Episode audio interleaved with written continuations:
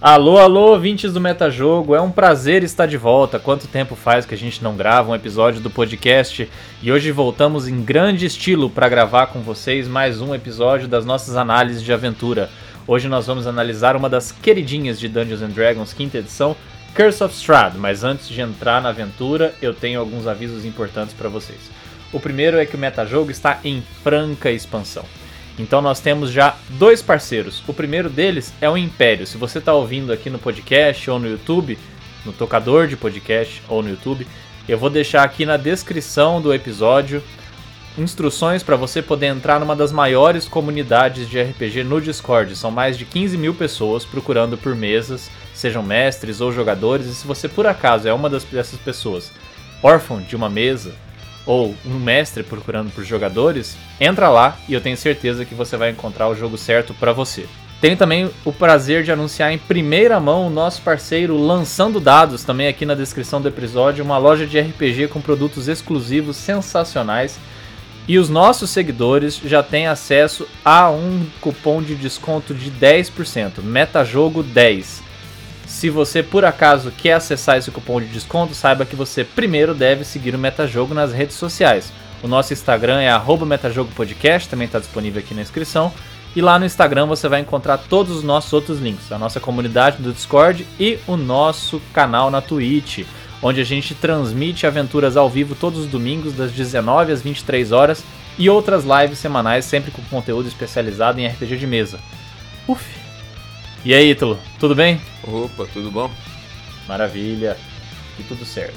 E é o seguinte, hoje nós vamos fazer a viagem para Baróvia para falar sobre uma das aventuras que mais gera repercussão na internet. Uma legião de verdadeiros amantes de Strade.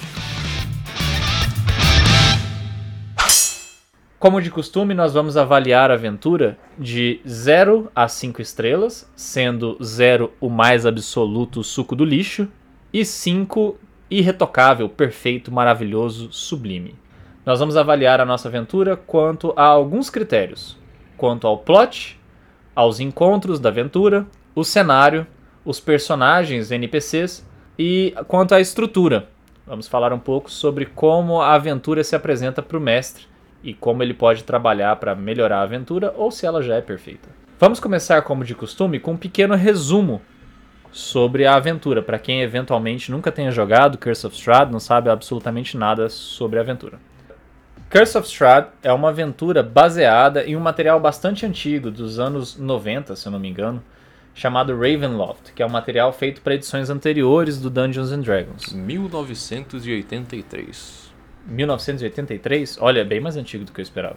Curse of Strahd introduz uma aventura com um aspecto, com um sabor de terror gótico, né? Bastante inspirado em histórias como Drácula. Acho que Castlevania não existia na época ainda, mas para mim soa muito como Castlevania. É, deve ter se influenciado mutuamente aí. É, eu imagino que existia um espírito, né, dos filmes de terror dos anos 80 também, né? A ideia de colocar um vampiro em uma aventura de Dungeons and Dragons exigia né, a criação de um cenário muito próprio, que é a Baróvia, onde se passam as aventuras né, envolvendo Ravenloft, ou no caso o próprio Curse of Strahd. E a aventura é um mundo pseudo-aberto. Já já a gente explica um pouco melhor por que pseudo-aberto. Mas os jogadores, teoricamente, podem, dentro de um espaço restrito, seguir para qualquer lado e fazer da aventura o que eles bem entenderem. O que, na verdade, o livro Curse of Strahd introduz é um contexto, né? um, uma história prévia do antagonista e uma história da Terra, da Baróvia, onde os jogadores vão se aventurar.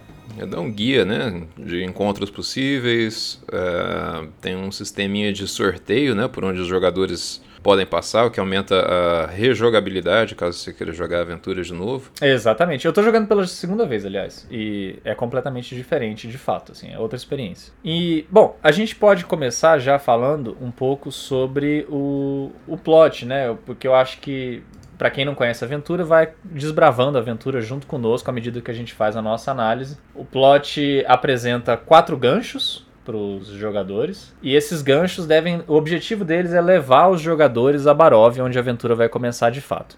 E o Ítalo vai oferecer pra gente uma análise desses ganchos, mas também uma perspectiva de quem jogou. Afinal, ele foi jogador em Curse of Strahd, passou por uma experiência traumática, Ítalo? é, um pouco, não sei. Eu tenho vontade de jogar de novo. Parece ser muito rica a aventura e eu queria explorar melhor. Mas eu, eu gostei, assim, fiquei impressionado com a, com a amplitude da aventura, né? Porque tem, sei lá, dá a impressão de ser um mundo mesmo, bem rico e tal.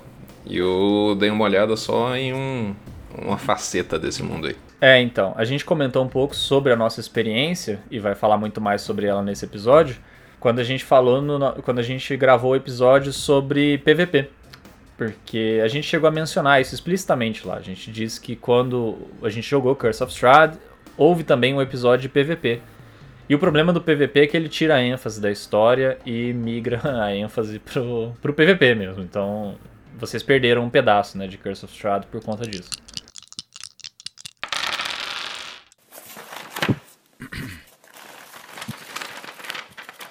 Damit wir diese böse Leute echt toll solche wie es geht. Verrückt sind sie. Verrückt.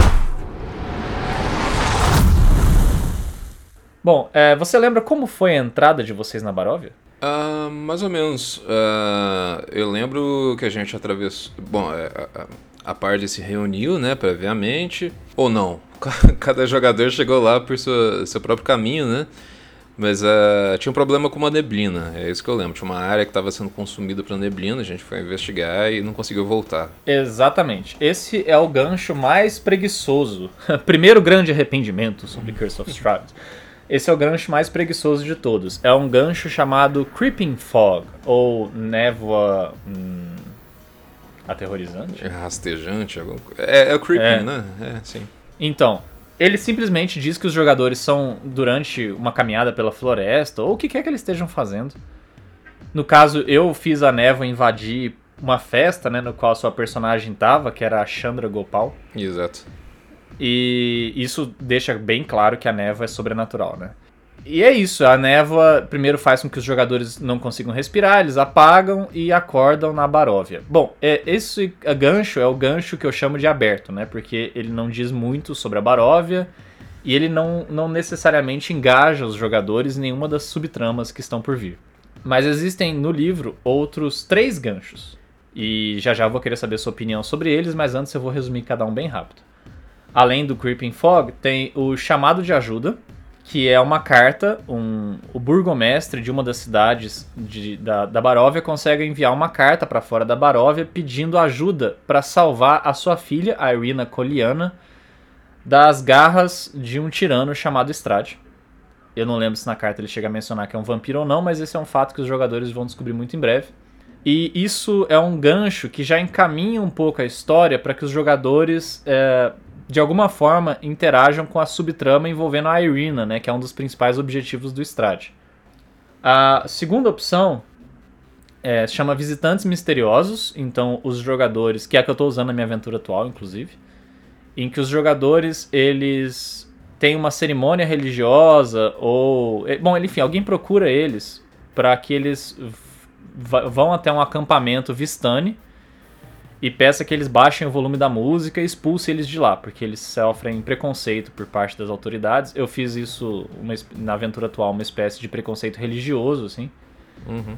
E quando eles chegam até o acampamento, os Vistani pedem ajuda, dizendo que eles têm uma dívida de gratidão com um sujeito chamado Estrade, que outrora foi um nobre e um príncipe, que fez da, da Baróvia uma casa para os Vistani mas que é, a personalidade dele tem sido quebrada com o tempo, né? Ele tem se tornado a pessoa cada vez pior.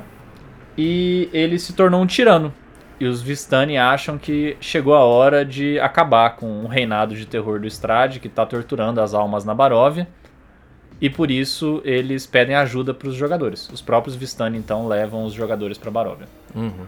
É, isso envolve eles em uma outra trama, né? Uma trama um pouco mais política e dá a entender que o Strade está de alguma forma fazendo mal para as almas na Baróvia e os Vistani querem libertá-las. E a última trama é Werewolves in the Mist, em que o, Lobisomens na Névoa, né? Em que o, o Strade, é, envia lobisomens para atrair os jogadores para dentro da da Baróvia. Ele, os lobisomens forçam os jogadores a segui-los, neva adentro, e quando eles se veem, eles são eles se perdem na floresta e se encontram dentro da Baróvia. E essa é um terceiro tipo de gancho que já é, é já envolve os jogadores mais diretamente com o Strade, né? Então o próprio Strade enviou eles para os lobisomens para trazer os jogadores, então a coisa tem endereço, assim, já é pessoal desde o começo. E esse gancho é sugerido caso você esteja trabalhando uma outra subtrama, uma terceira opção, que é o fato de que o Strade está procurando por um sucessor. Então ele chamaria os aventureiros para, atrairia os aventureiros para Baróvia, em parte para matar o Ted, mas em parte também porque ele quer testar a moral e a força, né, de espírito desses desses, novos, desses recém-chegados, desses aventureiros, para saber se algum deles é um possível candidato a um sucessor dele como príncipe da Baróvia. E acho que é a primeira vez, né, que você tem contato com essas outras possibilidades de gancho. Sim, sim. Eu sabia que tinha lobisomens na Baróvia, mas eu acho que a gente não chegou a interagir diretamente com eles, né? Vocês lutaram com alguns no, no Covil dos lobisomens, mas nossa, foi muito ruim. Foi Eles... uma, uma combate sem propósito, assim. Eles são tipo capangas do Strade, né? São. É, o Strade, eles, eles eram oposição ao Strade e o Strade prende um dos lobisomens dentro do castelo e substitui por um outro líder que de alguma forma serve a seus interesses. É, mas enfim, o, o pessoal que está ouvindo pode ficar com a impressão de que é coisa demais para apresentar, mas a verdade é que você não precisa explorar, né, essa subtrama dos lobisomens, ou enfim, você pode escolher para qual dos caminhos você vai seguir. O importante nesse momento dos ganchos é como os jogadores vão até a Barov, né? E como eles vão ficar envolvidos com a história do Strade. É, como você comentou, eu acho que o Creeping Fog realmente não, não tem muito propósito, porque quando eu estava jogando com a Chandra Gopal, eu passei algumas aventuras investigando, né? Porque que, uh, porque que o personagem tinha sido escolhido por aquela neblina. Mas não tem muito, né? Meio aleatório. É, então. Eu. Bom, quando eu comecei a aventura, eu imaginei que talvez eu pudesse entrelaçar alguns detalhes do background de vocês com o fato de vocês terem sido escolhidos, mas acabou que isso morreu aos poucos dentro do meu coração. O, e... o, importante é o Strade usou a neblina porque ele queria mais almas, né, dentro da Baróvia, basicamente é isso. Então, deu a entender isso, né, na aventura de vocês, mas não tá no material publicado, não. É uma, uma coisa meio. Ficou uma coisa meio o iluminado, assim, né? Na, na versão que vocês jogaram, né? Que parece que a, a quantidade de almas dentro da Baróvia importa para ele. E isso não tá no, no, Não, não, não é nada que tá publicado. Mas é uma possibilidade forte, assim, dá pra imaginar isso também. Pra oferecer um pouco de contexto, então, pra pessoal que tá ouvindo, eu acho que é importante explicar o que é a Baróvia, né? É um, é um local hermético onde esse vampiro reina, soberano. É, o número de pessoas ali é meio contado, né? É, as pessoas ficam reencarnando, assim, quando morre, reencarna, e quem nasce e se nascem pessoas em um número a mais excedente do número de almas disponível, eles nascem como cascos, não é isso? Exatamente. São pessoas sem alma que ficam só repetindo atividades. Elas são dotadas de nenhuma emoção, cognição bastante deficiente, assim, limitada. E, bom, é isso. Agora, a Baróvia, ela é, no, nos termos do D&D, um pseudoplano, né? Um plano menor, assim. Ela é um um semiplano, na verdade, é o termo técnico. Porque ela está ali em algum lugar entre os planos, ela está isolada. Por isso, os jogadores não podem, sem a ajuda dos Vistani ou do próprio Strade, sair da Baróvia. Por isso que eu falei que é um pseudo mundo aberto, né? Porque no fim das contas, os jogadores.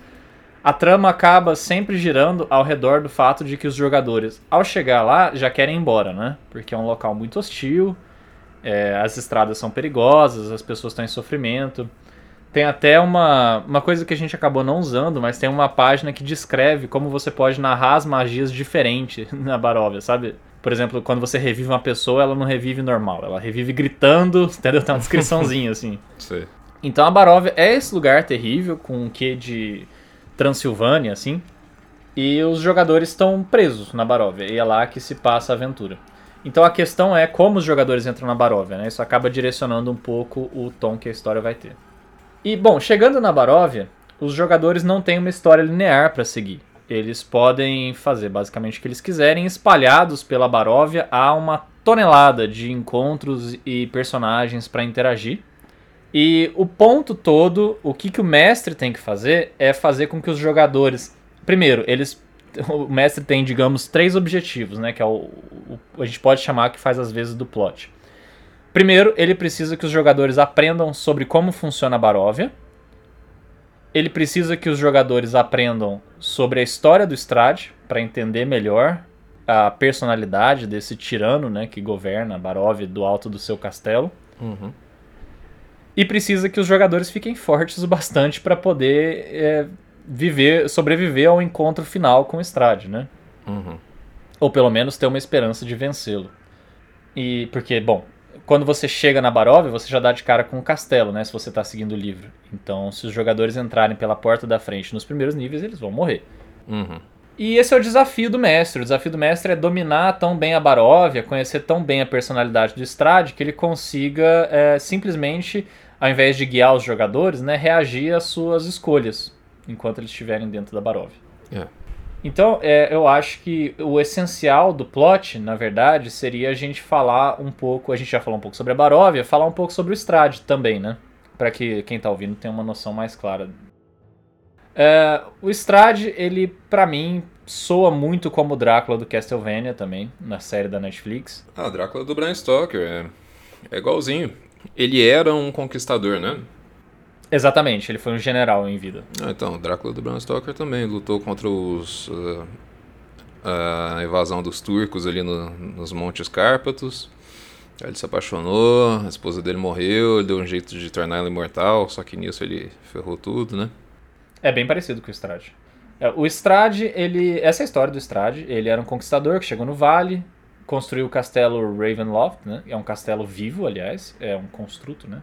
Bom, é onde ele habita, é uma imensidão de castelo. E lá ele viveu por algum tempo, até que ele se apaixona pela Tatiana, que é uma camponesa, e ele perde a concorrência pela Tatiana para o seu irmão mais novo, Sergei.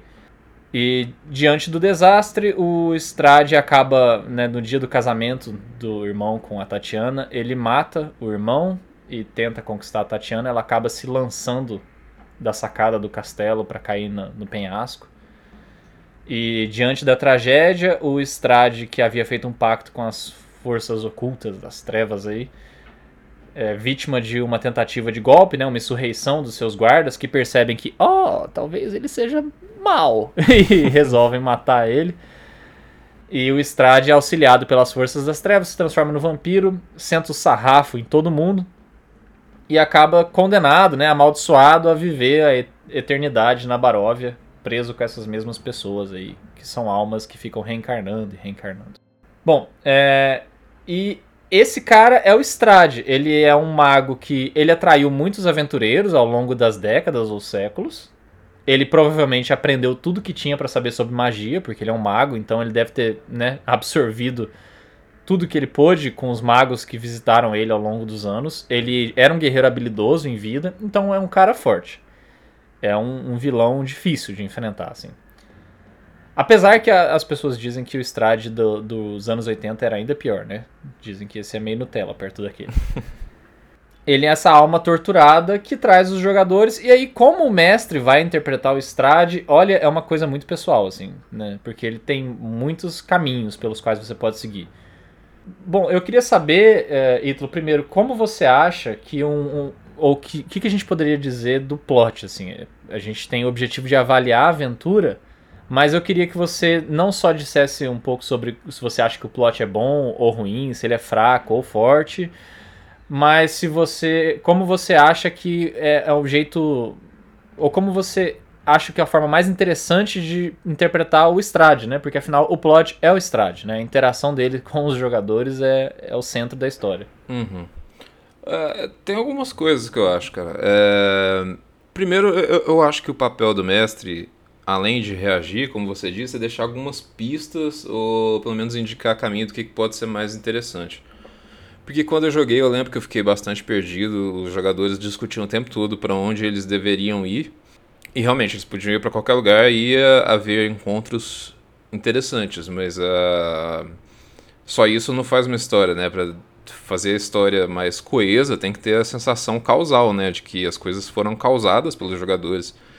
Enfim, que as escolhas deles importam e, e que eles estão indo para o caminho certo. Então é, é preciso receber pistas do, do mestre às vezes. Aham. E como o mestre vai fazer isso, eu não sei. Talvez o mestre ache que alguns encontros são mais interessantes e ele vá guiando. Ou talvez o guia seja mesmo o Strade, como você disse. É, eu acho que a forma mais interessante de interpretar o Strade, poxa, eu não sei, cara. É, eu não sei, tem tantas maneiras. Eu faria ele mais relacionado ao Drácula mesmo, porque é a minha, a minha referência, né? Uhum.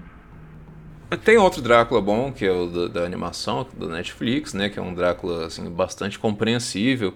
Ele, ele sem sombra de dúvida é mal, mas as motivações. Mas dá, dá pra dele... sentir empatia, né, por ele. Sim, você sabe o que, que ele tá passando, né? Uhum. Ele não é um psicopata maluco só. É um psicopata maluco também. É, quem descreve ele bem é o, o Alucard, né? Que ele fala que ele tá escrevendo a carta de suicídio mais longa da história. É, isso. Bom, então eu acho que se eu fosse mestre, eu ia por esse caminho aí, pelo. Por fazer os jogadores tentarem entender a, a obsessão dele pela Irina Coliana, né? A encarnação da Tatiana. É, é um bom caminho. E, e combina bastante com o gancho em que o pai da Irina pede. O Kolian Indirovich pede por ajuda. Sim, exato. Enviam uma carta, né, para os jogadores. E aí os jogadores já vão entrar na Baróvia com objetivo, né? E aí vão procurar pela, por esse tal de Colin Dirovich. E vão saber o que é o plot principal, né? Porque o D&D, muitas dessas aventuras publicadas usam esse artifício de usar um, um plot menor como apresentação. Às vezes dá certo, uhum. às vezes não. É, um bom exemplo que eu tenho disso é, ou de, de, enfim, de mídia que, que faz bom uso desse, desse plot device aí, desse, como é que chama? Artifício de roteiro, uhum. é, são os filmes do 007. Os filmes do 007 sempre começam com uma sequência de ação. Você tem algum aí na cabeça, cara? Sempre começa com uma sequência de ação do James Bond derrotando o último vilão dele.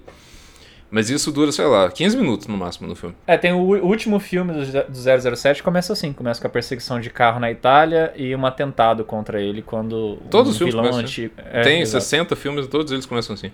É, e aí tem a, um efeito de botar assim, o espectador, nossa, esse foi o começo do filme, o que será que tá vindo pelo resto? Esse filme deve ser muito chocante.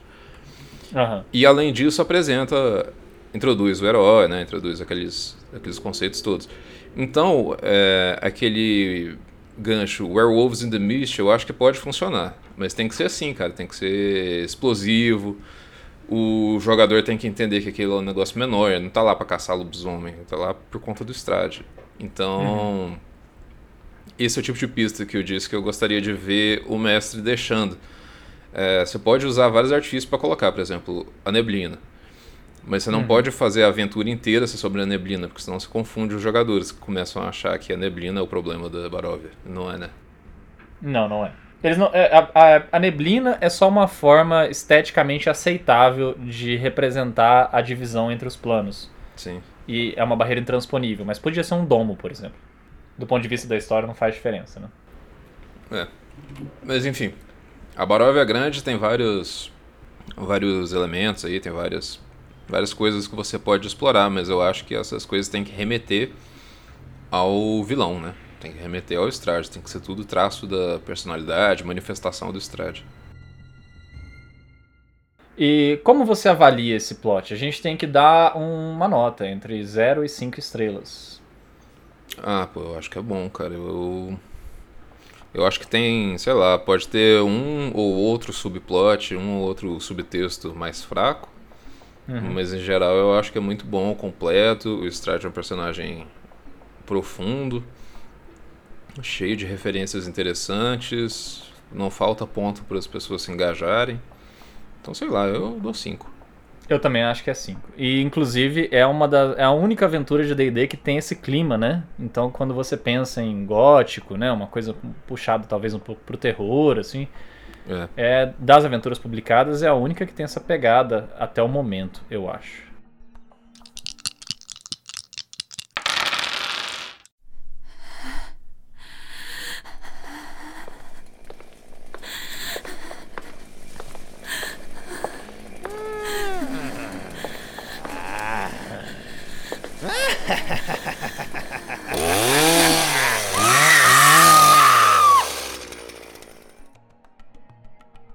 E a gente parte pro, pro grosso da aventura, que são os encontros, né? Na verdade, o livro, como você bem disse, é um guia de, de quais encontros você vive na Baróvia, né? Ou se você for para lá, você vai ver tal coisa. Se você for para cá, vai ver essa outra coisa. E por aí vai. Então, a gente também tem como um dos critérios de avaliação avaliar um pouco os encontros da Baróvia. Vocês passaram por todos, eu acho. O que talvez tenha acontecido é que alguns foram mais marcantes do que outros. E não raramente vocês é, rasgam o encontro no peito, né? Então, às vezes, vocês fizeram o encontro do ponto de vista de combate, mas não aprenderam nada com ele, né? Isso pode ter acontecido também. Sim. Então, acho que a gente pode. Eu queria uma perspectiva do jogador, assim. Do... Eu sei que a memória falha depois de alguns anos, né? Mas quais encontros foram memoráveis para você e quais foram tediosos? Ah, poxa, eu não vou lembrar de todos mesmo. Eu não sabia que a gente tinha jogado todos. Acho que jogaram todos. É uma recapitulação aqui. Eu me lembro de todos os combates, pelo menos. Eu lembro do primeiro, né? Que foi aquele jantar na casa do Barão, claro. Porque eu morri nesse. Certo. Ah, eu, eu não gostei desse encontro porque eu morri nesse.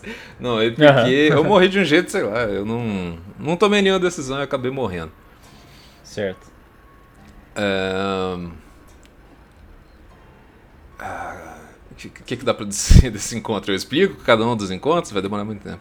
Não, não, acho que a gente nem tem tempo pra poder falar sobre todos os encontros na Baróvia. É impossível fazer um resumo da Baróvia em um único episódio de podcast, mas a gente, o que a gente pode falar é sobre os melhores e os piores, quais foram memoráveis pra gente. E. Ó, quer ver? Eu vou falar um que você vai lembrar quando eu, quando eu falar. Que na verdade foi o primeiro encontro de vocês, foi a Death House, ou Casa da Morte, sei lá. Que quando vocês chegam na Baróvia, a névoa empurra vocês pra dentro de um sobrado, lembra? Que é uma espécie de dungeon. É uma, uma masmorra, assim, que tem uma, uma parte subterrânea é, onde aconteciam rituais de sacrifício. Pro, eram feitos rituais de sacrifício para o Strade por algumas pessoas que moravam na casa e tinham ele como um semideus, assim. Transformaram o Strade numa religiãozinha. Sei. E o Strade desprezava eles, tanto que vocês encontraram no- na biblioteca dele, um, na biblioteca da Death House, né, uma carta do Strade endereçada a esse cara dizendo que ele era um verme, que ele parasse de fazer isso, que era constrangedor e tal. E esse é um encontro que eu julgo um dos piores. Se você tá ouvindo esse episódio e ainda não mestrou o Curse of Strahd, eu espero que só mestres tenham ficado aqui, né? Porque, bom, spoilers. Mas é, eu sugiro que você não faça a Death House. Começa a aventura no terceiro nível. O único objetivo dessa, desse encontro é levar os jogadores até o terceiro nível. E eu acho que uma dungeon não é exatamente a melhor maneira de começar Curse of Strahd. Mas o João do passado fez isso. E. É, porque que bosta, né? destoa um pouco do tom, né, do resto. Exatamente, Mata é, o é aquilo que você terror, né? falou. É, é, você transforma numa dungeon, né? Começar o Strahd, o Curse of Strahd com dungeon crawling é assim. É, é tipo achar um abacaxi dentro do seu x-tudo.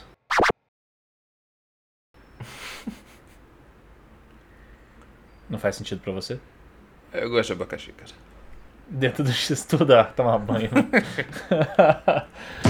Não, mas entende o que eu quero dizer? Assim, tá, Sim, tá, sim. tá fora do lugar, tá fora do lugar.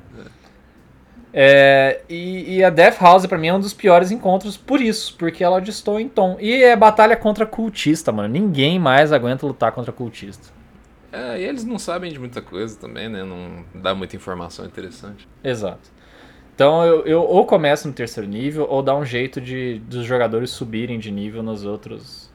Você lembra desse encontro? O Nicholas morreu nesse encontro porque o personagem. A casa desaba, né, ao final do encontro. Uhum. E ela, ela desabou sobre ele, ele não conseguiu correr. tem umas regras para você tentar subir as escadas correndo e tal. E tem esse encontro que você mencionou, que o seu personagem morreu. Quer ver? É, você lembra do encontro da, da vinícola? Lembro, lembro. É, Mais ou encontro- menos, né? Sim, a vinícola ela é administrada por uns homens corvos, não é isso? Exato. A vinícola foi atacada por umas árvores animadas, lembra disso? Sim. Ela, ela foi atacada por ordens do Strade, que vocês viram, inclusive, ele dando as ordens. Quando ele encontra com os druidas na floresta, ele aparece montado no pesadelo voador dele.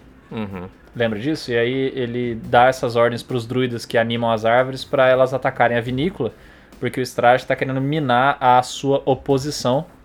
E ao fazê-lo, ele também está tornando a vida dos barovianos mais miserável, porque o vinho do Wizard of, uh, Wizard of the Wines, né, Mago dos Vinhos, é a única fonte de bebida alcoólica na Baróvia. É complicado. E os druidas, eles são um, um subplot, né? Um- tem como explorar bastante, né? A, a vida dos Tem. druidas. A gente não foi muito pra esse lado. Não foi, vocês lutaram com uma árvore gigante, pesado, inimigo quente. Mas batalha, né? Batalha, batalha. Nossa, agora eu tô lembrando aqui, foi uma sequência de batalhas sem história, né? Foi. Porque teve essa do- do- dos vinhos, da vinícola, desculpa, né? Contra os, os druidas. E vocês também fizeram contra os lobisomens, que vocês não aprenderam muito sobre o que estava rolando, mas vocês lutaram com eles numa caverna, uma caverna apertada, inclusive, lembra? Onde vocês já estavam bem fortes nesse ponto. Uhum. Lutaram com uns 50 lobisomens. É, tem que intercalando, né? História com os inimigos. Exato. E você lembra de algum encontro de Curse of Strahd que você tenha gostado? Você falou assim, pô, encontro maneiro. Ah, da Baba de Saga eu achei legal, o inimigo é bem interessante. Uhum. Que A é- batalha foi legal também, né? Ela voa dentro de um crânio de dragão, lembra? Ah, é, é. a- O NPC é muito maluco, né? Muito doido. Ela É, tem uma então. casa com pernas, né? É baseado na Baba Yaga, né? Aquela bruxa do folclore russo. Exatamente. É claramente a Baba Yaga, né? É, ela tem a, a casa com perna de galinha. Ela. É, no, no caso, ela é uma mãe adotiva, né? Do Strade, só que ela é insana num nível bizarro, assim. A aventura dela chega a ser meio surreal, assim, meio no sense, né? Porque é num pântano e tal. Uhum. É Old Bone, Old Bone Grinder, né? O que, que é isso? Então, esse é um dos meus encontros favoritos também, que é a, o moinho, que vocês ignoraram. Vocês não fizeram um dos melhores encontros. Lembrei agora. Que lembra que quando você chega na Baróvia tem uma senhorinha vendendo é, empada? Lembro, lembro. Então, é, essa empada é feita de criança, né? Tá Como aí. tem outro jeito. É. E É tipo alguém comeu, Green, né? inclusive. É, isso mesmo. E aí, é, você, eles fa- elas fazem a empada no moinho. E são três bruxas da noite. Cara, esse encontro é perigosíssimo, porque ele tá. Esse moinho tá na cara, assim, da saída da primeira cidade. Então os jogadores estão nível 3 ali. E tem três bruxas da noite. Então o que tem de gente que morre nesse encontro, olha, não tá escrito. Porque é, o pessoal entra, né, pra investigar, ver o moinho lá e tal. Então até tá escrito explicitamente no livro uma coisa engraçada, assim, ó, este encontro é mortal, dê todas as pistas possíveis para os seus jogadores de que eles não devem entrar desavisados nesse moinho. Uhum. E, bom, é lá que elas é, trituram os ossos das crianças e, e fazem as empadinhas. Mas é uma loucura baroviana, né? Não tem nada a ver com o Strade isso. Não tem nada a ver com Strade? Não, é uma loucura baroviana, né? Tá apresentando, assim, o clima do local, mas eu acho bizarro demais, assim, e apesar de ser um encontro meio secundário, que não avança muito a história, eu acho um, um encontro bom, porque a estrutura do moinho é legal, tem umas, uma espécie de... É, é anda, não é andaime, como é que é o nome? É aquelas, aquelas armações pra fazer pintura da área externa de prédio, sabe? Sim. Então, tem. é, Ele tá meio que em construção, sabe? Então tem algumas partes que os jogadores podem explorar o moinho por fora ou por dentro. E o, a combate pode ficar bem interessante, sabe, no moinho. Uhum. É, então eu acho um bom encontro. E, e, assim, é, é facilmente consertável pro mestre se ele quiser colocar para que os jogadores consigam alguma informação importante com as bruxas, né? Elas provavelmente são bem informadas. É, sim. Outro encontro que eu considero bom é o Mordenkainen. Que sim, alô, o Mordenkainen está nessa aventura. que ele faz o papel do um mago que enlouqueceu, perdeu um combate. O Mordenkainen perdeu um combate contra o Strade, o que eu duvido, tá? Eu preciso dizer aqui que não sei, não sei. O Bordenkainen é muito forte. Oxe, ixi. E ele perde o combate pro Strade, fica preso na Baróvia e ele ele usou em si mesmo o, a, o feitiço de perder a memória, né? Uhum. Eu não lembro exatamente porquê, mas ele enlouqueceu e ele vive perturbando as pessoas que, que passam na frente da sua caverna lá no, no extremo norte da, da Baróvia. Eu acho um encontro que tem potencial para ser bem interessante, a história é legal, é, o Mordenkainen é uma espécie de easter egg para os fãs do, do universo, de, pro canon de Dungeons and Dragons, né? E ele, o Mordenkainen pode assim recuperar a memória dele para que ele saiba informar os jogadores o que exatamente está acontecendo. É uma possibilidade interessante.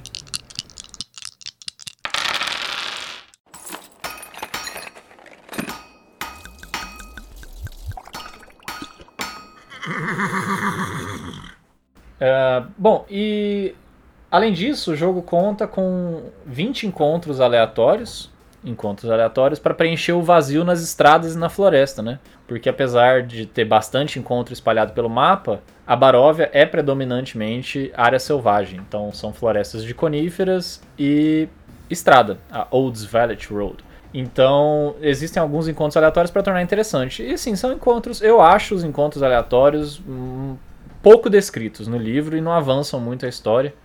Então, bom, sei lá, são como encontros aleatórios são, né? A gente já falou sobre isso em outros episódios também. É. Bom, às vezes você precisa usar para dar o clima de perigo, né? Eu não uso muito não. Porque é. eu acho chato. É, então. Eu usei Hum, nessa aventura atual, eu usei um encontro aleatório, mas assim, não foi aleatório, né? Eu escolhi dentre os encontros, que é o um encontro com a matilha de lobos na, na estrada. Uhum. Mas eu coloquei que os, os lobos estavam devorando um cadáver de um sujeito que ia entregar a carta do pai da Arena. Uhum. Então, é, é Então um jeito tem- de você. é, Exatamente, avançar a história, né? É, isso. É, contra aleatório é, é isso, cara. Você tem que escolher alguma coisa. Que não dá só pra ficar jogando monstros. Você tem que ou avançar um pouco a história, ou você escolhe um, um inimigo que é mais legal. Se for completamente aleatório, é muito sem propósito. Exato. É, e tem uma coisa, um outro encontro que é um encontro que eu tô desenvolvendo meio homebrew, assim, né? Eu que tô trabalhando nele nessa aventura, que é o Vazio, Va- Vacil von Holtz. O que, que é isso? Então, vocês não, não tem nem. nunca nem passaram perto disso na aventura de vocês. Mas o Vacil von Holtz, ele é um alter ego do Strade. Ele é um camponês é, que mora numa cabana na floresta. Ele é o Strade usando a magia de trocar de identidade. É ele disfarçado, ele tá fantasiado. É, exatamente, é o Strade disfarçado, isso. Uhum. E, e o vacil é uma forma de. Nossa, se tiver alguém que tá jogando aventura comigo atualmente, desligue esse episódio. é tarde demais, né? Eu já falei, né? Puta merda. É, bom, você. O vacil, ele, ele é uma forma do Strade de aprender sobre os jogadores. Então ele encontra com os jogadores logo no começo, porque ele tá curioso, assim, sabe? Então ele não consegue se aguentar na cadeira e vai encontrar com os jogadores, mas ele não quer descer na sua. Né, na forma dele pra não ameaçar os, os visitantes. Uhum. E o vacil fica aparecendo ao longo da história e ele parece que às vezes ajuda, às vezes faz corpo mole, ele é muito curioso, perguntador. E é o Strade, cara. Então eu tô usando esse artifício na aventura que eu tô mestrando atualmente, que eu achei interessante, porque eu acho que vai ser um big ahá quando ele sabe se revelar. É. É, o Strade, ele tem que ter um pouco de interesse, né, nos, nos jogadores. Ou porque eles são alma nova lá, ou porque ele tá procurando um descendente, né?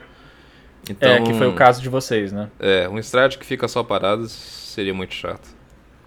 É, o Strade, o, o, o maior desafio dessa aventura, na minha opinião, é que os encontros eles acabem funcionando para fazer com que o Strade se faça presente Uhum.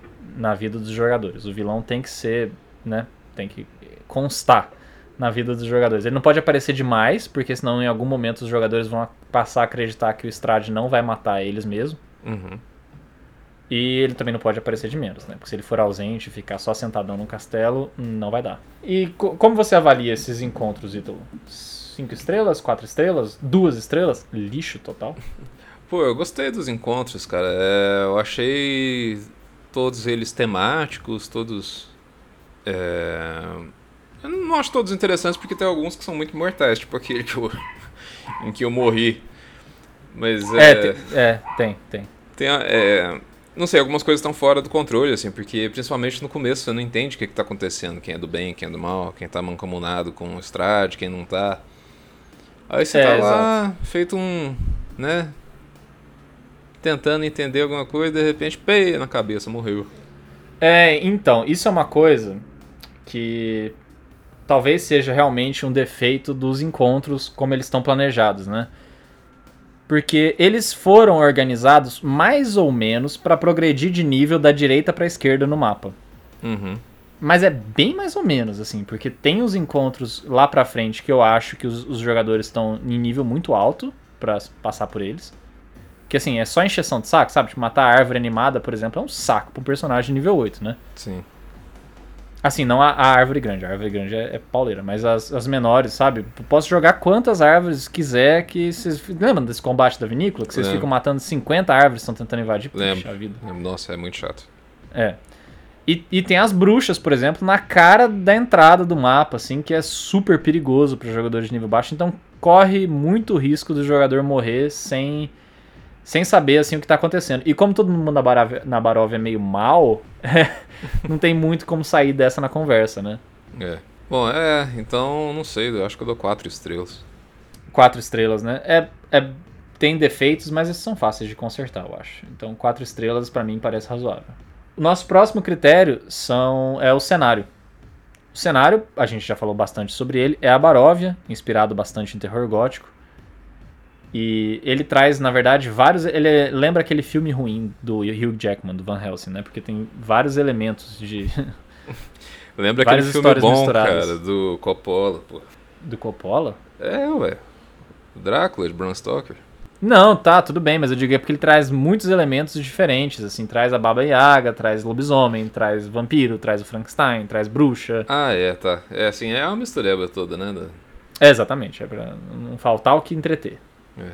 E o que, que você acha do cenário, assim, em geral? Acho que o cenário é a parte que vocês mais exploraram, vocês sabem bem as regras da Baróvia, né? Esse fato de ser um semiplano e tal. É, eu gosto. É... Igual você disse, eu acho o... a fronteira artificial, né? A coisa que mantém os jogadores presos lá, eu acho muito é, arbitrário. Os jogadores têm vontade de sair de lá e eles não têm razão pra não sair. Você mestraria a aventura sem a neva? No mundo aberto, por exemplo? Sim, acho que esse ia ser um desafio interessante. Uhum. É, acho que ia deixar tudo mais legal, ia deixar o trabalho do mestre mais difícil, Uhum. mas é um obstáculo a ser esperado, cara. E você faz isso através de NPCs é, gostáveis, né? O que eu acho que falta um pouco na Barovia também. Um É NPC verdade. que você se importa e tal. Tem a Irina Coliana, né? A Tatiana, eu acho que ela era nosso único vínculo pra não sair correndo.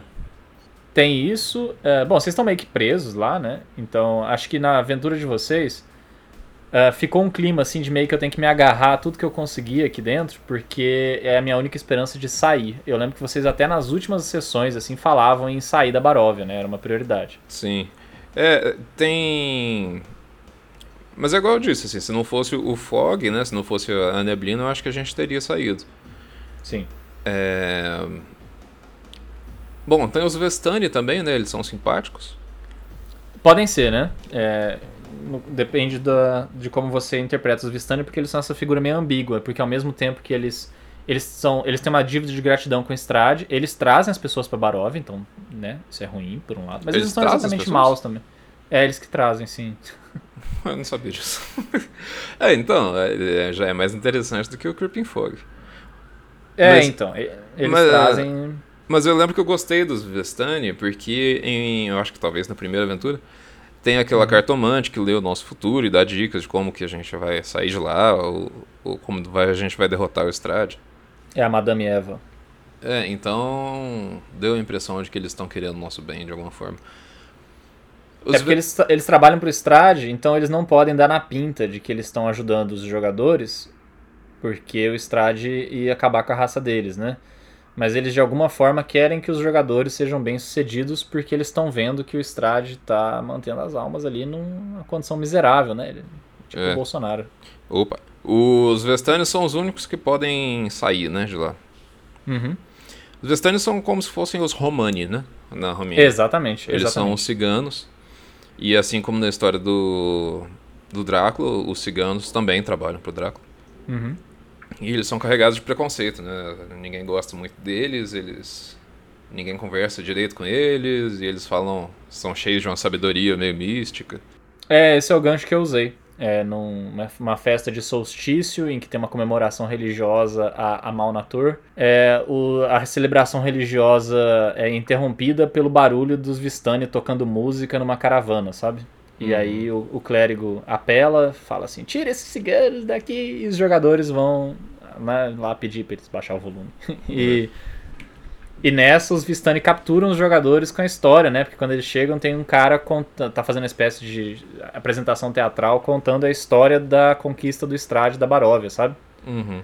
Isso é o suficiente para manter os jogadores entretidos e no final os Vistani convidam eles para ir à Baróvia para ajudar eles. Falam assim: "Ó, nosso mestre já foi um cara firmeza, mas ele tá mal.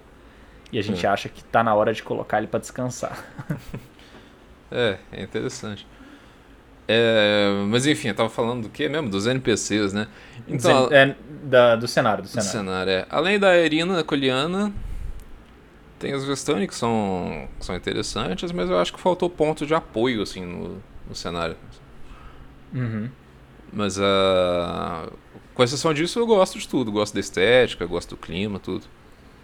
É, dá pra, dá pra subverter legal a aventura também, né? Dá- acho que talvez as melhores edições de Curse of Strahd aí, mundo afora, são pessoas que mexe, pesaram a mão, né, na hora de escrever sua própria versão de Curse of Strahd. Por exemplo, Uhum. uma coisa bem interessante seria apresentar o Van Richten logo de cara. Por exemplo, os jogadores irem a Baróvia procurando por ele. Ah, é. O Van Richten é outro, outro ponto de apoio. Esqueci de mencionar. Ele é bastante interessante também. Ele é uma versão do Van Helsing, né? Até o nome dele parece. Uhum. E ele é um doutor que sabe tudo, né? Sabe como derrotar o vampiro e tal. Exato, é um caçador de vampiros que jurou vingança ao Strade, mas ele não tem força, né, pra ir contra o Strade sozinho. Ele já é meio idoso, então ele precisa de ajuda e ele ainda não encontrou essa ajuda na Baróvia, mas ele tá tramando o plano dele pra eventualmente matar o Strade. É, acho que o cenário é bom, assim, ele tem alguns defeitos, porque ele é todo muito pesado, né? Eu acho que tem esse clima de quero ir embora, não cansei, quero descer do play. Uhum. É, falta alívio cômico na Baróvia, né? Definitivamente não é. Mas é, eu daria quatro estrelas. Eu não sei se você fecha com quatro estrelas também. Sim, sim. Sim? Maravilha. Faltam dois critérios que eu acho que estão intimamente ligados a coisas que a gente já falou. Então a gente pode partir para avaliação com comentários pontuais. O primeiro deles é, são os NPCs. Uhum. NPCs a gente já mencionou vários, existem outros tantos que a gente não mencionou. Mas acho que os principais já foram ditos, né? A Irina Koliana, que é a reencarnação da Tatiana, o ah, tem o Sergei, que de alguma forma pode figurar na sua história como um espírito, ou talvez. é, enfim, né? Acho que como espírito mesmo, porque o Sergei tá muito, mas. Strade matou ele. Exato. É, o Strade, que é o principal NPC, né? A aventura é praticamente um estudo de personagem, assim, do Strade. Uhum. E. ahn, Ah, tem a Baba, a Baba Lissaga, né, que a gente já mencionou, que é um- uma caricatura da Baba Yaga, que é um personagem bem louco. Tem muito NPC dentro do castelo também. O Strade tem um contador, alô Brasil, tem um, Tem um Igor, contador. sabe? Igor, sabe? É, ele é um contador, assim, do Strade. Ele, ele controla... Ele sabe tudo sobre economia na Baróvia, então tem isso. Não sei porquê, não, não, não me, não me pergunte. não tem nenhuma informação muito boa nos cadernos dele e tal. Que coisa. É, então, é, eu acho os NPCs bons, mas eu, eu tenho um comentário pra fazer sobre um defeito grave dos NPCs que eu já faço. Mas antes eu queria saber a sua opinião sobre eles. Pô, é... dos que eu tô lembrando agora eu gosto, cara. Eu gosto da Babli Saga, eu gosto da Van Richten, a Madame Eva, Rictávio, né? Putz, É, Madame Eva é interessante mesmo. O Strade, principalmente, claro. É. Tem aquela estudante, né, do, do Rictávio. Ah, exato. Van Putz, eu esqueci o nome dela. É, sim, mas tem, ela tá, tá entre os Vistani, né? Esmeralda, Esmeralda. É. Então ela é também, né, uma caçadora de vampiros. Ela, é, exatamente. Ela é uma espécie de discípula, né, do, do Rictavio. Rictavio não, Van Richtens. Os jogadores ficaram chamando de Rictavio até o final Até o final, é. Então, eu tenho um comentário que eu quero saber se você concorda ou discorda. Eu acho que o, o Strade, com perdão do trocadilho, ele é ao mesmo tempo uma benção e uma maldição, como NPC. Hum, Porque a história vira meio que sobre ele. sim. E uma das coisas que eu aprendi mestrando assim ao longo dos anos é que é super importante você dar a sensação para os jogadores de que aquela história, é, eles são os protagonistas da história, afinal de contas, né? Uhum.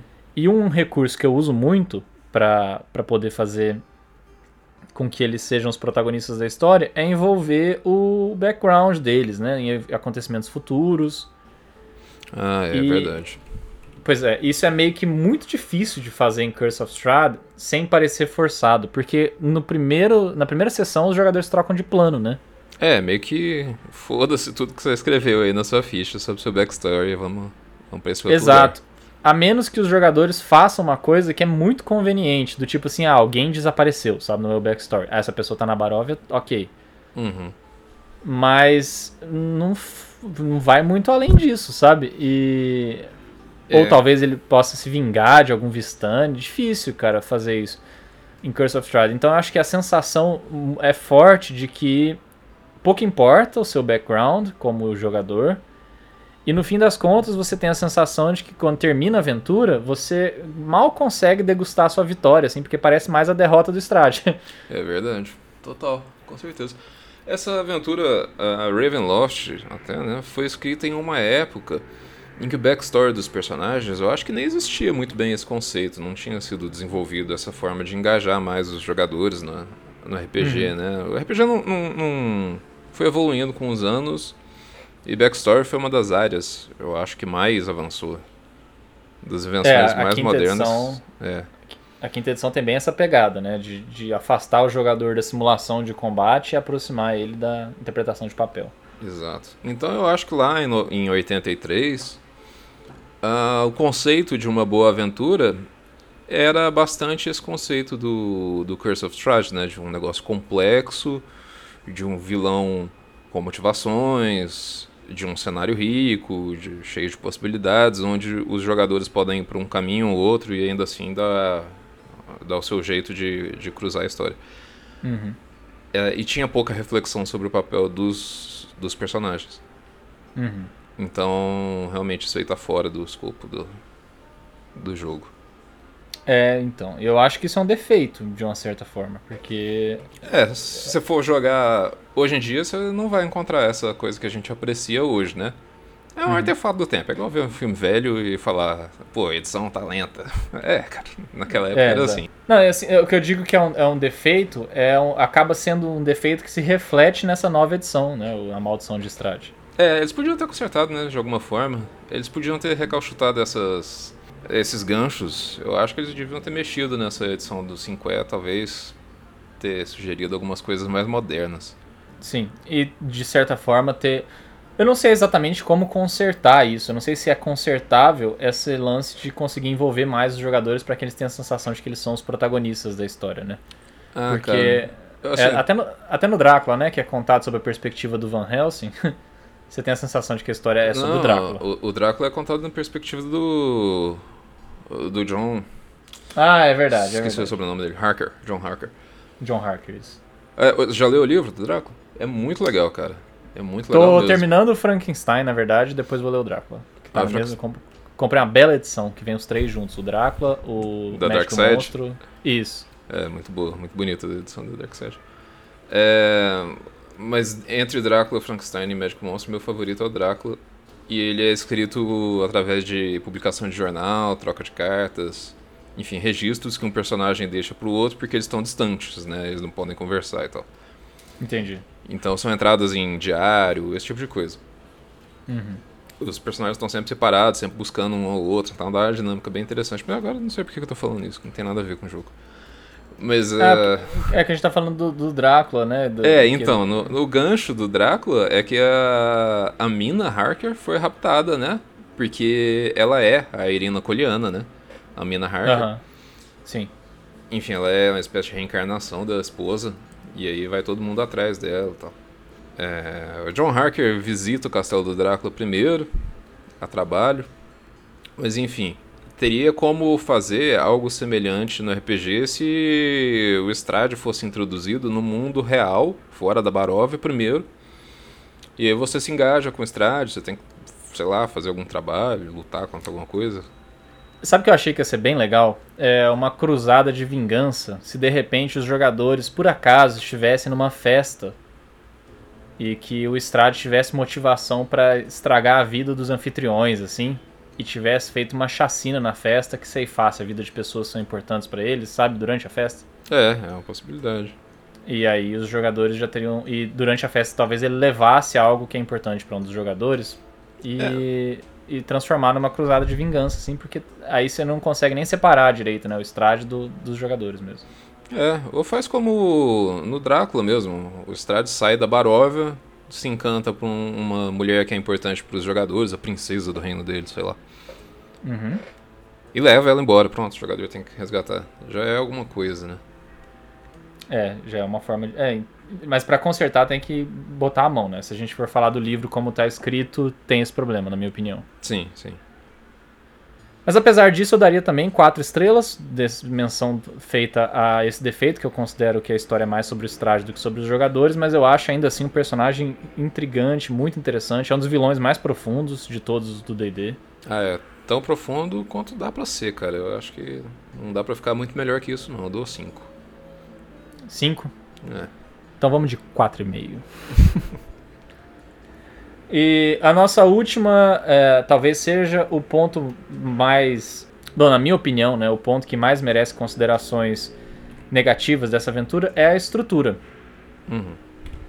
Porque eu acho, assim. é- É uma, é uma tendência cada vez mais presente em aventuras recentes do DD o mundo aberto, mas eu tenho muitas ressalvas quanto ao mundo aberto, porque do ponto de vista de produto mesmo, quem compra uma aventura dessa acaba tendo que trabalhar duas vezes. Sim. Porque quem compra uma aventura pronta é, tá procurando por mais do que uma inspiração, né? Sim. Tá procurando por um material que você possa é, ler e conduzir a aventura. E Curse of Strahd te obriga a trabalhar um bocado como mestre. Na minha opinião, tem algumas pessoas que dizem que é uma das aventuras mais fáceis de você conduzir, que você pode abrir e conduzir. Eu discordo. Nossa, a pessoa tá front- maluca. É, eu discordo frontalmente, porque se você não conhece o fim da história, você não consegue ir plantando as coisas que são importantes nas primeiras sessões. E eu acho que isso é muito importante em Curse of Strahd, em qualquer aventura, mas nessa principalmente, porque no fundo a, a trajetória dos jogadores é uma trajetória de aprendizagem, né, de, sobre a história do Strahd. É, cara, é, é- é igual você disse, o. O principal da aventura é um estudo de personagem sobre o Strade, então ele tem que ser do.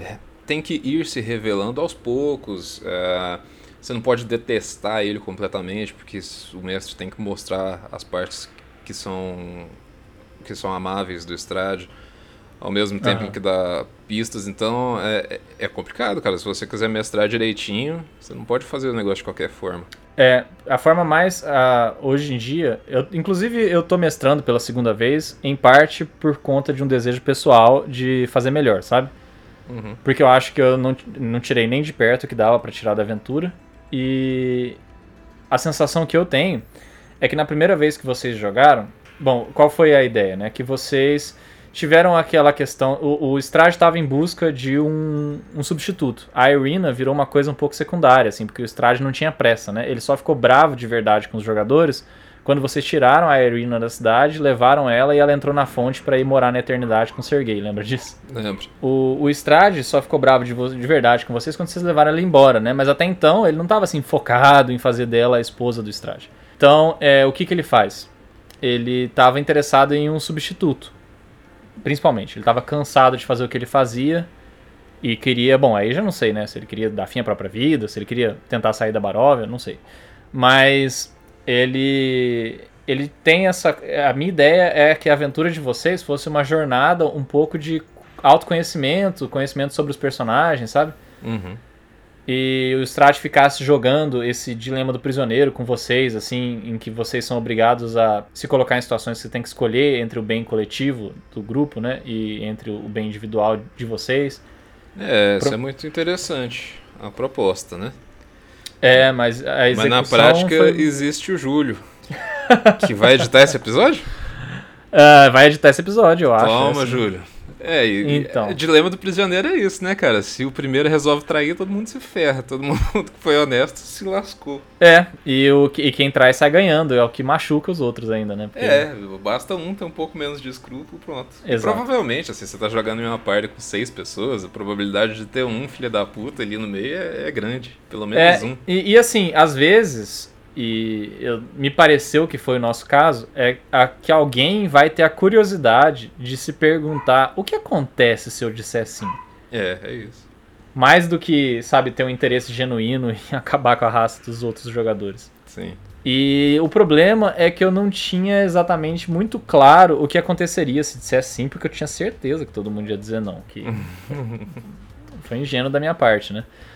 E, bom, e aí acabou descambando pro, pro PVP, o que foi legal, assim, todos os jogadores é, têm relatos diferentes sobre, uma perspectiva diferente sobre o que aconteceu aquele dia. Um fala que foi roubado, outro fala que foi épico, outro fala que foi uma bosta, né? Mas E é bom que o meu relato não importa, porque eu passei o PVP inteiro desmaiado. É, esse é o caso do relato, que foi uma bosta, né? ah, o o Nicolas morreu na, na periferia do, NP, do PVP pro Strade, lembra disso? Ah, eu lembro que o povo ficou engajado no PVP e o Strade ficou lá de braço cruzado, meio tranquilo. Matavam aqui. Matavam é, ali. Exato. Porque o que, que que acontece? O Strade dá, dá vontade de falar né, dentro do jogo, assim, do Strade. E aí, galera, ou. o nome da aventura é Curse of Strade, eu tô aqui. Curse of Júlio. Randall, né? Não, Randall É, Flag. Randall. C- Curse of Randall Flag.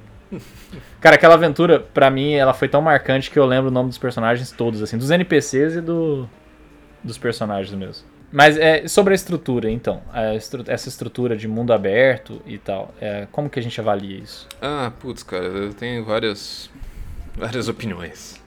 Tem a hashtag opiniões sobre essa, essa ideia de simular os jogos de videogame que tem dado certo ultimamente, tipo The Witcher, que mais? Dark Souls? Dark Souls não é aberto, né? Mas Elden Ring é aberto. Nossa, Elden Ring é muito aberto, velho. E Elden Ring tem uma parada muito igual a esse Curse of Strahd, que é ele no começo você encontra um um sentinela que é um cachorro, velho. Ele te mata.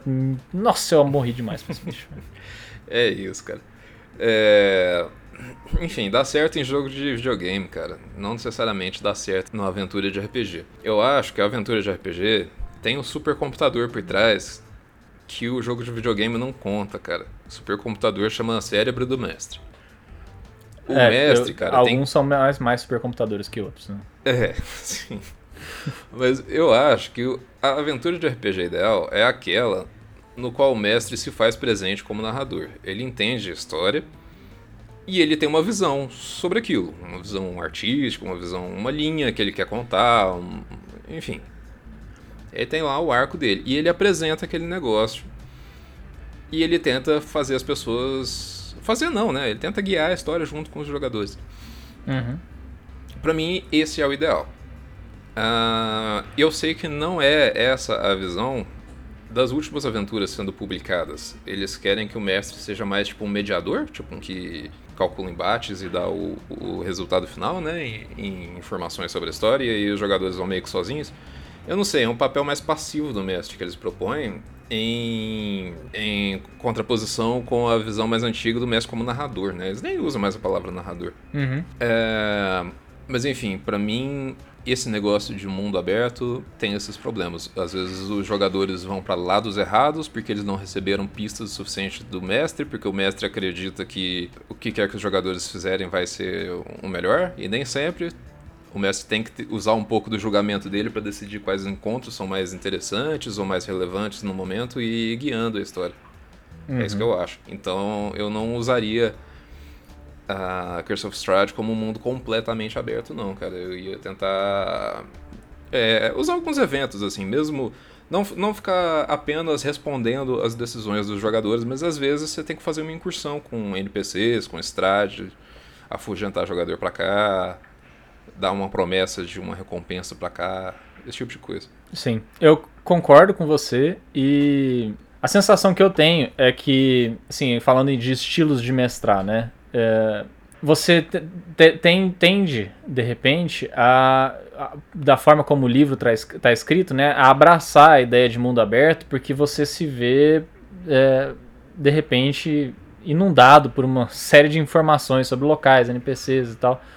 E é realmente muito difícil criar um arco que você consiga fazer com que o jogador passe, experimente tudo isso, né? Uhum. E aí eu acho que falta um pouco de, de discernimento, talvez, uh, do mestre que está mestrando Curse of Strahd pela primeira vez, de perceber que alguns encontros são dispensáveis, são menos interessantes, e, e, de tentar ter uma ideia já na cabeça dele de qual é a história que ele está contando no fim das contas, né? Porque se você tentar contar todas as histórias do Strade, acho que fica muita informação para os jogadores, fica confuso. Sim, Entende? Fica, fica sem foco, né? Fica sem foco, é. Então eu acho que talvez assim você consiga fazer uma criar o arco na sua cabeça de antemão sem des destruir completamente a sensação de que os jogadores podem ir para onde eles quiserem, sabe? É, porque a aventura publicada é isso, né, cara? É, ela te dá um arcabouço de referências. Uhum. Porque se você escrever sua própria aventura, o, eu já escrevi muitas, eu sei o que, que, acontece. Você planeja uma linha, a aventura tem cara de caminho. Sim. A, a vantagem da aventura publicada, que você lê previamente, é que os jogadores podem andar para o lado, para caminhos que você não imaginou e você vai ter como responder, porque você sabe o que acontece em cada lado. Então é importante uhum. você ter todas as referências, mas também é, é importante não perder a noção de foco. É verdade. Bom, eu acho que a estrutura, para mim, apesar de ser o ponto fraco de Curse of Strahd, eu não consigo dar menos que 4 estrelas, porque a gente avaliou bem a estrutura de Tomb of Annihilation também, num episódio anterior. Se você não ouviu, vai lá ouvir. Que, e eu acho que Curse of Strahd não deixa a desejar. É um defeito não dessa aventura em específico, mas talvez né, uma dificuldade de outros livros de Dungeons and Dragons também, né? Uma tendência do que tem sido publicado. E para mim nem se compara com Waterdeep, por exemplo, que você lê um terço do livro, você só usa um terço do livro, os outros dois terços você lê para não fazer nada com ele, né? É complicado. É. Então eu, eu acho que eu daria quatro estrelas pra estrutura. É, eu também. É, é, eu gosto também da. Eu não sei se isso foi você que implementou, ou se isso tem no livro, mas de uma ideia de que tem fases na aventura, tem pontos fases. de virada, tem plot point. Tem uma hora que muda o tipo de narrativa. Que pra gente foi quando a Irina Coliana foi pro paraíso lá, né? Aí o negócio ficou sério, a gente viu que mudou as coisas. E eu acho isso interessante, igual num filme, assim, quando tem um ponto de virada, você falou, opa, agora o trem ficou sério. Uh, no livro, a Irina não tem essa opção de ir pro mundo dos espíritos com Sergei, assim, só... É, então foi, foi um apareceu no improviso, porque eu vi que era uma oportunidade, assim, e aí e eu imaginei que isso ia deixar o Strade... É porque até então ele não estava matando vocês com força, né? Ele estava então, jogando. Exatamente, cara. Então foi uma melhoria que você fez aí, porque... Até então eu acho que estava meio morna, meio morna a aventura, porque o Strade ficava mais passivo, né? E a gente é, ele, ele, ele, mais tentava brincar de gato e rato, parecia que pro próprio divertimento. Mas eu, eu fiquei pensando, por que, que o Strade chegaria, chegaria nos finalmente com os jogadores? No livro, é porque os jogadores viram uma ameaça real. Uhum. Mas seria meio burrice do Strade deixar que isso chegasse nesse ponto, se ele é a Terra, né? Se ele tá sempre vigiando os jogadores e tal. Sim. Então, por exemplo, quando ele pega, quando o jogador pega a Sunblade, o Strade já começa a ficar tenso, né? Porque, bom, Sim. Bom, eu acho que acabou ficando melhor, né, realmente, assim, porque o Strade não sabia que era possível a Irina sair de lá, e quando ela sai, ele fica tiririca, né, porque... ah, jogou... é, é, um, é uma melhoria na aventura, cara, porque quando a gente surpreende o Strade, aí sim ele muda a atitude dele, essa é uma coisa que os jogadores compreendem, ó, dá pra surpreender esse cara, dá pra ganhar. Sim, exato. E ó, tem um negócio, um detalhe que eu quero falar sobre a estrutura da aventura também, que essa aventura tem um das melhores, é, um dos melhores capítulos já escrito na história das aventuras, que eu acho que você não teve oportunidade de apreciar, você deve ter batido o olho só, que é o Castelo do Strade. Ah, eu, putz, a gente passou vazado no castelo. Vocês só exploraram o telhado. É, o telhado o castelo e o chão. é, cara, o castelo, primeiro, ele é uma enormidade, ele tem 80 ambientes, e são todos descritos com detalhes razoáveis, e tem todo tipo de loucura, de arma... assim, as armadilhas são muito engenhosas, são dignas de, sabe, das histórias de terror e tal. E a, além disso, o castelo tem muitos encontros muito interessantes, assim. Ele é perigoso e tem como você saltar de pontos do castelo um ponto para o outro, sabe? Assim, por um túnel ou por um elevador O que Uhum. torna tudo mais dinâmico, assim, porque é diferente de uma dungeon que você vai explorando andar por andar linearmente, sabe? O castelo tá, de certa forma, todo interconectado, porque você pode sair por uma janela, sabe? Chegar no andar superior. É, Então, parece- como, como masmorra é uma das melhores que eu já li. Tem que planejar pra deixar os jogadores passarem umas aventuras lá, né? Fazer um short rest lá, pelo menos. É, Eu até já li é, quem sugere que os jogadores tenham duas visitas ao castelo. Uhum, Uma na entrada, em que o castelo tá, tá mais vazio, sabe? uhum. É, quando eles chegam na Baróvia, deixar os jogadores irem no castelo procurar pelo anfitrião. E aí, nesse momento, o Strade talvez convide eles pra dormir uma noite e seja amigável no primeiro momento, sabe? É, isso é interessante também.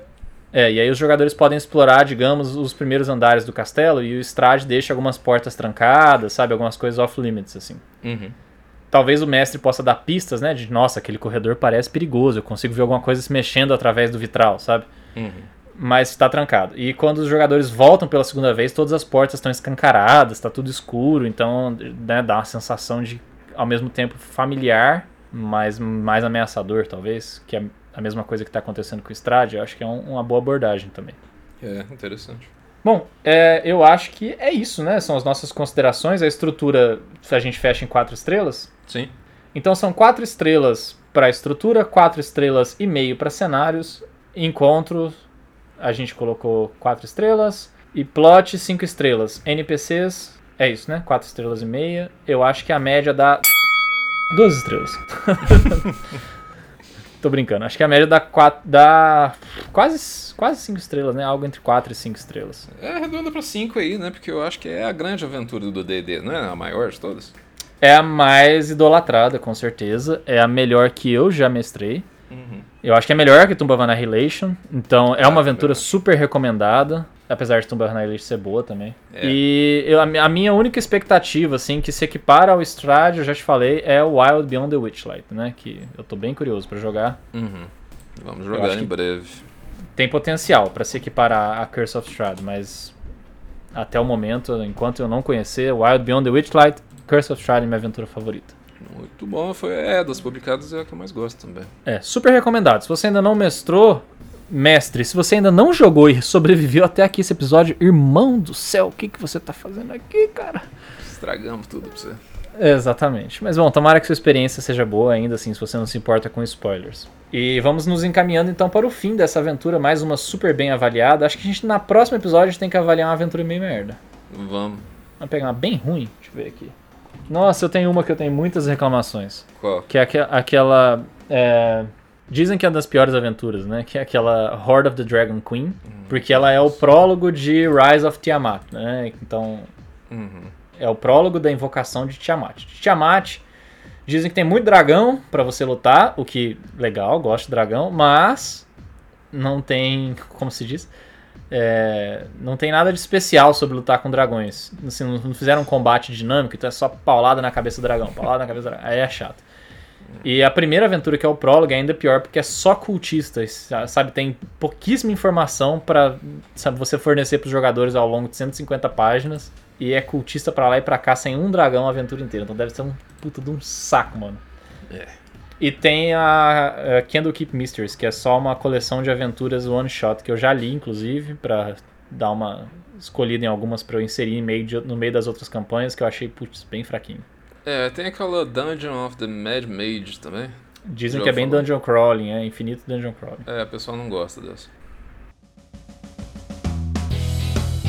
Bom, é, eu quero deixar então um abraço para você que ouviu a gente até aqui e agradecer pela sua audiência depois de um longo hiato. Estamos de volta com os episódios do podcast e agora nós estamos com um editor por conta, então a gente pode só gravar e jogar na mão dele, esperar que os podcasts saiam com um pouco mais de frequência para vocês, reativando a nossa comunidade, o Metajogo que está cada vez mais viva, é uma comunidade efervescente que está aberta para todos vocês que querem fazer parte dela dentro do cenário de RPG brasileiro. O que, que eu falei agora, né? É, então, é, eu quero agradecer mais uma vez, Ítalo, pela sua companhia, pelo seu companheirismo e nos despedir dos nossos ouvintes, deixando mais uma vez um reforço do recado que eu dei no começo do episódio. Nós agora te- temos duas parcerias para vocês. A primeira delas é a parceria com o Império, servidor de Discord, em que você pode encontrar mais de 15 mil pessoas interessadas em jogar RPG. Seja você um mestre ou um jogador, eu tenho certeza que lá você vai encontrar uma mesa para você. Além disso, eles têm alguns outros conteúdos especializados em RPG de mesa disponíveis nas suas salas do Discord. Então você vai ser super bem-vindo lá. É de graça e tá aberto. E enquanto e a nossa segunda parceria é a loja Lançando Dados. A loja Lançando Dados tem uma série de produtos exclusivos: camisetas, enfeites, bolsas e caixas de dados, torres de dados, livros de RPG, inclusive algumas relíquias usadas, por exemplo, Lobisomem Apocalipse e Vampiros da Máscara segunda edição. Então, se você está procurando uma loja de RPG para comprar o seu primeiro kit de dados, eu tenho certeza que Lançando Dados é a loja para você. Os nossos seguidores tem direito a um cupom de desconto exclusivo Metajogo 10 com M maiúsculo. Metajogo 10, eu vou deixar o cupom de desconto aqui nas, nas, na descrição desse episódio. Você pode pegar esse cupom, dá, segue o Metajogo, evidentemente. Você pode usar esse cupom para ganhar 10% de desconto lá na loja lançando dados para o seu primeiro produto. Além disso, uh, nós temos uma série de outros benefícios para anunciar para vocês. Nas nossas lives de domingo, nós vamos ter alguns sorteios ao longo das próximas semanas e alguns cupons de desconto um pouco mais generosos. Mas para poder saber mais, você vai ter que seguir a gente no Instagram Instagram, MetajogoPodcast, e principalmente frequentar as nossas lives. Todos os domingos, das 19 às 23 horas, a gente está jogando a nossa campanha da vez, Storm King's Thunder, uma outra aventura que provavelmente vai ser vítima nesse quadro aqui de analisando aventuras no futuro. Dito isso, eu peço encarecidamente que você considere seguir a gente aqui no seu tocador de podcast favorito e no YouTube, onde também estão disponíveis os outros episódios do podcast e as sessões anteriores da nossa aventura. Eu vou ficando por aqui e me despeço do meu companheiro de aventuras, Ítalo Wolf. Ítalo, até a próxima. Até, um abraço. Storm King Thunder é, tá com pelo menos três estrelas até agora. Pelo menos três, né? No mínimo. Vai melhorar, vai melhorar. Storm King Thunder é coisa boa. Pessoal, um abraço para vocês, até a próxima.